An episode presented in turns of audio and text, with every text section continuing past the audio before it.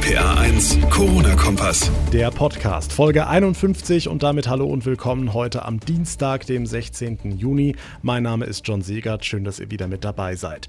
Am heutigen Tag ist man an einem Thema wahrlich nicht vorbeigekommen, die neue Corona-Warn-App. Seit 2 Uhr heute früh steht sie zum Download bereit. Am Vormittag ist sie offiziell in Berlin vorgestellt worden und in dieser kleinen Sonderausgabe nehmen wir die App mal ganz genau unter die Lupe. Wie funktioniert sie eigentlich? Was sagen Experten zum Thema Datenschutz? Da gibt es ja wahnsinnig viele, die Bedenken haben. Wird die App schon eifrig genutzt und auf welchem Smartphone läuft sie überhaupt? Und, und, und. Wir beantworten die wichtigsten Fragen zur neuen Corona-Warn-App und legen direkt los. Ob dafür jemand mitten in der Nacht aufgestanden ist? Seit 2 Uhr heute früh ist sie also zu haben, die neue Corona-Warn-App. Aber ist dieses Programm jetzt wirklich die Lösung im Kampf gegen Corona? Wir schauen sie uns ganz genau an mit RPA1-Infochef Jens Baumgart. Jens, fangen wir ganz vorne an. Wie genau funktioniert diese App? Ja, die Idee ist ja die, dass man Kontaktketten besser nachvollziehen kann. Bisher war das ja so, wenn man äh, positiv getestet wurde, dann musste man erstmal nachdenken, mit wem hatte ich wo überall Kontakt. Und diese Liste ist dann vom Gesundheitsamt abtelefoniert worden.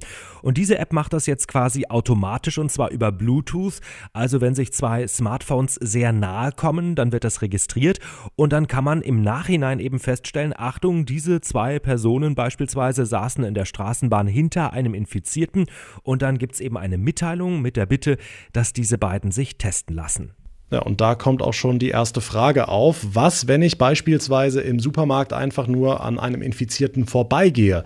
Der erfährt es dann zwei Tage später. Reicht das, um registriert zu werden? Nein, wahrscheinlich nicht, denn äh, neben dem Abstand kommen noch zwei weitere Bedingungen dazu. Einmal die Dauer, also das müssen schon einige Minuten sein, die man sich in der Nähe aufhält. Und äh, dann spielt auch noch der genaue Zeitpunkt eine Rolle. Man weiß ja inzwischen ziemlich genau, in welchem Zeitfenster Corona-Patienten ansteckend sind und das wird eben auch noch eingerechnet. Also keine Angst, wenn man diese App hat, bekommt man jetzt nicht alle fünf Minuten eine Warnung oder so. Übrigens, gewarnt wird tatsächlich auch erst, wenn wirklich ein Fall bestätigt ist ist. Ähm, das heißt, der Infizierte bekommt dann einen Code vom Gesundheitsamt, ganz offiziell, und kann mit Hilfe dieses Codes diese Warnmeldung abschicken. Also Fehlalarm aus Jux ist äh, in diesem Fall ausgeschlossen. Okay, kommen wir zu einer ganz zentralen Frage, die viele Kritiker aufwerfen. Wie steht es um die Datensicherheit? Da haben ja wahnsinnig viele Leute Bedenken, dass sie am Ende doch ausspioniert werden. Also diese App wurde wochenlang getestet, mehrfach überarbeitet und ich bin da eigentlich auch immer sehr, sehr vorsichtig bei diesem Thema. Aber man muss wirklich sagen, selbst die kritischsten Datenschützer in Deutschland sagen inzwischen, da gibt es nichts zu meckern. Susanne Demel vom Sachverständigenrat für Verbraucherfragen. Also es werden nur pseudonyme Daten verwendet, die die eigentliche Identität des Nutzers nicht erkennen lassen. Also alles in allem kann man, glaube ich, sagen aus IT-Sicht, dass das äh, sowohl Datenschutz, sehr datenschutzfreundlich als auch sehr sicher implementiert ist. Nicole aus Trierweiler hat uns gemailt. Sie schreibt, mein Smartphone ist drei Jahre alt. Läuft die App darauf überhaupt? Mhm, also bei den Android-Geräten äh, läuft die App ab Version 6.0 und bei den iPhones muss das aktuelle System 13.5 installiert sein. Das ist möglich ab iPhone Generation 6S. Also sagen wir mal bei einem drei Jahre alten Handy, äh, das sollte gerade noch so klappen, hängt natürlich ein bisschen vom Hersteller ab. Im Zweifel muss man es leider ausprobieren. Okay, zum Abschluss dein Fazit, Jens. Bringt uns diese App weiter? Sollte ich mir die am besten heute noch runterladen?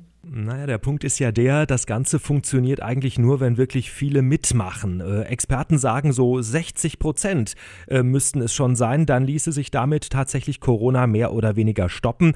Aktuelle Umfrage der ARD, 42 Prozent wollen die App runterladen. Naja, warten wir mal ab, ob es wirklich so viele werden.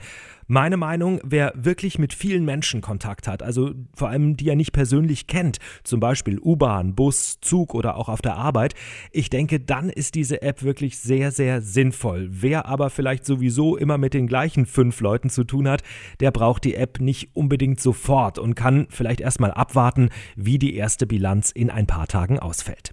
Der Überblick zur neuen Corona-Warn-App. Vielen Dank, Jens Baumgart. Die Frage jetzt lautet: Machen auch alle mit oder zumindest so viele, dass man wirklich von einer Warnfunktion sprechen kann? RPA1-Reporter Olaf Volzbach, was sagen die Rheinland-Pfälzer? Ja, die einen sagen so, die anderen so, wie das oft so ist. Das große Reizthema scheint es aber nicht zu sein. Ich habe so ein bisschen das Gefühl, die Zahlen sind ja so gering geworden. Ob das jetzt noch nötig ist, so ein bisschen. Ich glaube, dass es schon wichtig ist, um dann Infektionsketten nachverfolgen zu können.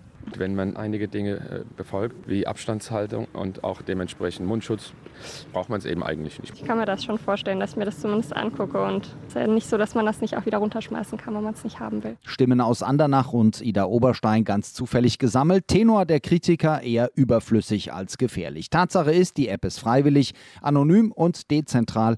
Die Behörden kommen nur an einer Stelle ins Spiel. Aber soll nämlich jeder reintippen können, juhu, ich habe auch mal Covid-19, lustig? Nein. Der Sinn ist natürlich, dass man ähm, die erfasst, die wirklich auch die Krankheit haben, den Virus in sich tragen. Und dazu braucht es eben einen äh, Nachweis äh, und das ist eben TAN, QR-Code oder Telefonanruf. Professor Dieter Kugelmann, der rheinland-pfälzische Datenschutzbeauftragte. Die App ist gut, sagt er, die Sicherheit passt. Bauchschmerzen hat er nur in einem Punkt, der möglichen Diskriminierung. Kann ich als Veranstalter von äh, einem Rockkonzert, als Veranstalter von einer Theater, einer Zirkusveranstaltung sagen, also am Eingang gucke ich gleich mal, ähm, nur wenn du die App runtergeladen hast, kommst du hier rein oder kann ich das nicht? Das wäre das Problem, äh, das ich sehe, wo ich äh, eigentlich lieber mit dem Gesetz gegengesteuert hätte. Das es allerdings nicht geben wird, die Bundesregierung war dagegen. Seit heute also zum Download bereit, die Corona-Warn-App, datenschutzrechtlich absolut in Ordnung, sagen die Experten. Sie bringt aber nur was, wenn viele mitmachen. Und damit kommen wir schon zum Ende der heutigen Sonderausgabe. Jetzt die Frage an euch. Wie sind denn eure Erfahrungen mit der App? Habt ihr sie schon, weil ihr sie enorm wichtig findet oder haltet ihr sie vielleicht für total überflüssig? Haben wir heute bei RPA1 auch mehrfach gehört. Schreibt mir eure Meinung gerne an RPA1John bei Facebook oder via Instagram oder einfach eine Mail über rpa1.de. Mein Name ist John Segert. Ich bedanke mich herzlich fürs Zuhören. Bis zur nächsten Ausgabe. Macht's gut und vor allem bleibt gesund. Der RPA1 Corona-Kompass.